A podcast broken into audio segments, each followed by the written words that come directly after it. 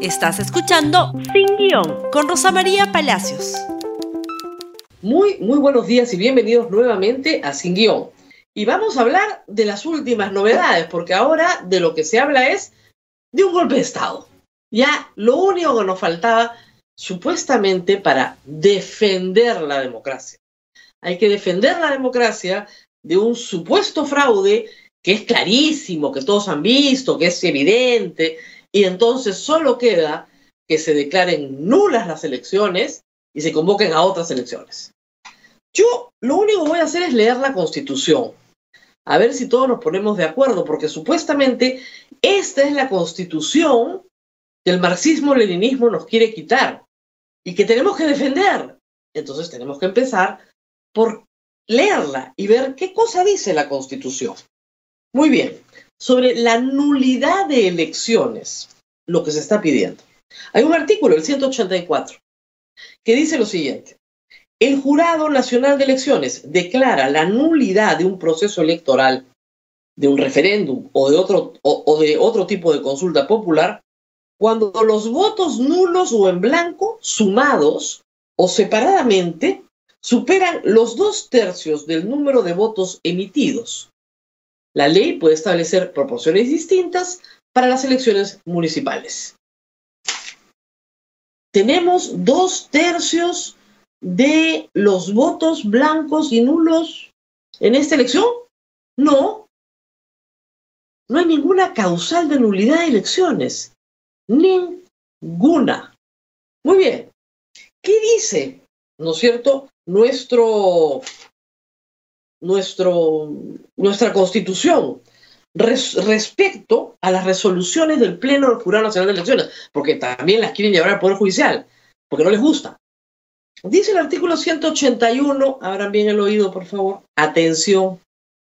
El Pleno del Jurado Nacional de Elecciones aprecia los hechos con criterio de conciencia, resuelve con arreglo a ley y a los principios generales del derecho, en materias electorales de referéndum o de otro tipo de consultas populares, sus resoluciones son dictadas en instancia final, definitiva y no son revisables. Contra ellas no procede recurso alguno.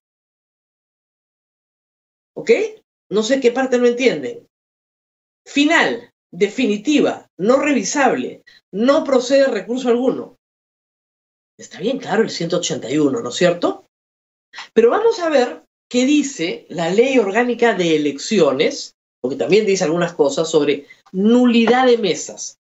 Un evento muy grave, porque declarar nula una mesa implica que hay una razón por la cual se presume que todos los electores de esa mesa, absolutamente todos, no tienen derecho a que su voto cuente. Y dice lo siguiente, Nulidad de votación eh, realizada en mesas de sufragio. Este es el artículo 363 de la Ley Orgánica de Elecciones. Los jurados electorales especiales pueden declarar la nulidad de la votación realizada en la mesa de sufragio en los siguientes casos. Y cita cuatro casos, ni uno más, taxativo. Hay tres que no tienen nada que ver, que es cuando la mesa no se instala donde tiene que instalarse, cuando los miembros de la mesa de sufragio han ejercido violencia, ¿no es cierto? O cuando se han admitido votos de ciudadanos que no votaron ahí. Ok. El B es es el que se alega. ¿Ok? Cuando haya mediado fraude, cohecho, soborno, intimidación o violencia para inclinar la votación en favor de una lista de candidatos o de determinado candidato. Esto no se presume, esto se tiene que probar. Tienes que probar fraude, cohecho, soborno, intimidación o violencia. Si yo hago un análisis de data y resulta que la media para este colegio es que Keiko saque 60 y Pedro Castillo 40 y hay una mesa donde Pedro Castillo saca 80, ah, eso es sospechoso. Entonces, es nula la mesa. ¿Dónde dice eso en la ley? Discúlpenme, eso no dice la ley. Y acá no dice que si tres parientes son miembros de mesa, es nula la mesa. Tampoco lo dice, está prohibido, pero no acarrea la nulidad de la mesa, que es la sanción más grave que puede haber. Está prohibido, pero no acarrea la sanción de toda la mesa. En el 367 se establece el plazo para plantear el recurso de nulidad. Tres días. Y el Jurado Nacional de Elecciones estableció sus procedimientos, porque son mesas de parte virtuales por la pandemia, porque si no tendrían horario de oficina, ¿no es cierto? Estableció sus procedimientos 8 de la noche. Que no, que es para notificaciones, que no es para resoluciones. Estableció 8 de la noche.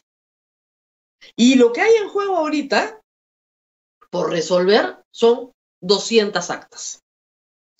Supongamos, ¿ya? En el supuesto negado, porque el jurado normalmente no lo hace, pero supongamos que declara nulas las 200 actas y que en todas esas actas, en todas estas actas, el 100% de los votos eran para Pedro Castillo.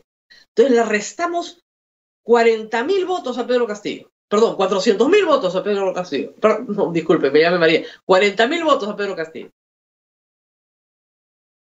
No gana pues tampoco Keiko Fujimori. Sigue ganando Castillo porque está más de 50.000 arriba. ¿Se dan cuenta del problema? Pedro Castillo ganó las elecciones. Keiko Fujimori quiere pasar una ofensiva judicial. Ayer se han planteado acciones penales por delito contra el derecho al sufragio. Pero la última y definitiva instancia es el Jurado Nacional de Elecciones. Entonces, Keiko Fujimori organiza a través de terceros a gente que van a insultar a la casa del presidente del Jurado Nacional de Elecciones o a la casa del jefe de la OMPE o les piden que renuncien cuando eso es ilegal. No pueden renunciar. Están impedidos de renunciar, como están los congresistas impedidos de renunciar durante el proceso electoral. No pueden renunciar justamente para no ser sometidos a la presión de una turba. ¿Y qué dice además el artículo, si me permiten, 48 de la Constitución, que también hay que recordarlo, porque a veces la gente se olvida de lo elemental, ¿no es cierto? Perdón, el 45 de la Constitución. El poder del Estado emana del pueblo. Quienes lo ejercen lo hacen con las limitaciones y responsabilidades que la Constitución y las leyes establecen. Ninguna persona, organización, Fuerza Armada, Policía Nacional, o sector de la población puede arrogarse el ejercicio de ese poder. Hacerlo constituye rebelión o sedición. Dejen de estar llamando a las nulidades que no existen y a los golpes de Estado y comiencen a entender que la señora Keiko Fujimori, lamentablemente, pobrecita, perdió. Aquí no hay ningún fraude se está soliviantando a un sector de la población básicamente limeña, básicamente limeña, contra el resto del país. Y se está soliviantando de la peor manera posible. En este momento lo que falta esperar es que se proclame al ganador. ¿Quién proclama al ganador? De acuerdo a la Constitución también, el Jurado Nacional de Elecciones el Pleno. Apenas se proclame al ganador, ya no hay poder judicial, ya no hay no me gustó, ya no hay nulidad de mesa, se acabó. Reitero, una irregularidad es que una persona, ¿no es cierto?, que sea pariente de otra, esté en la misma mesa. Sí, es una irregularidad. ¿Anula la mesa? No, no la anula. En absoluto. En absoluto. Una irregularidad es que no hayan sumado el total de votos. ¿Qué dice la norma? Que se suman. Básicamente, que se suman, que lo suma la OMPE. Una auditoría, a la, una auditoría al sistema de digitalización de actas es un absurdo porque son sistemas que ya están acreditados con todos los ISOs correspondientes y con todos los certificados de acreditación correspondientes hay que saber perder. Por supuesto, hay que reclamarle a Castillo saber ganar. Esa es otra historia. Pero en esa historia vamos a empezar apenas se termine esta lucha realmente ya cainita que tenemos los peruanos de matarnos unos entre otros por no aprender a respetar las reglas del juego que en muchos casos son desconocidas para la mayoría de los peruanos. Reitero, lean la Constitución, lean la Ley Orgánica de Elecciones, ahí está todo. No hay que hacerse más bolas en la cabeza. Y comencemos a preguntar lo que merecemos saber. ¿Qué tipo de gobierno va a ser Castillo? Que no tenemos la más remota idea en la confusión en la que anda todavía en sus pocas declaraciones públicas. Gracias por su atención. Compartan este programa en Facebook, Twitter, Instagram y YouTube y nos vemos nuevamente el día de mañana. Gracias por escuchar Sin Guión con Rosa María Palacios. Suscríbete para que disfrutes más contenidos.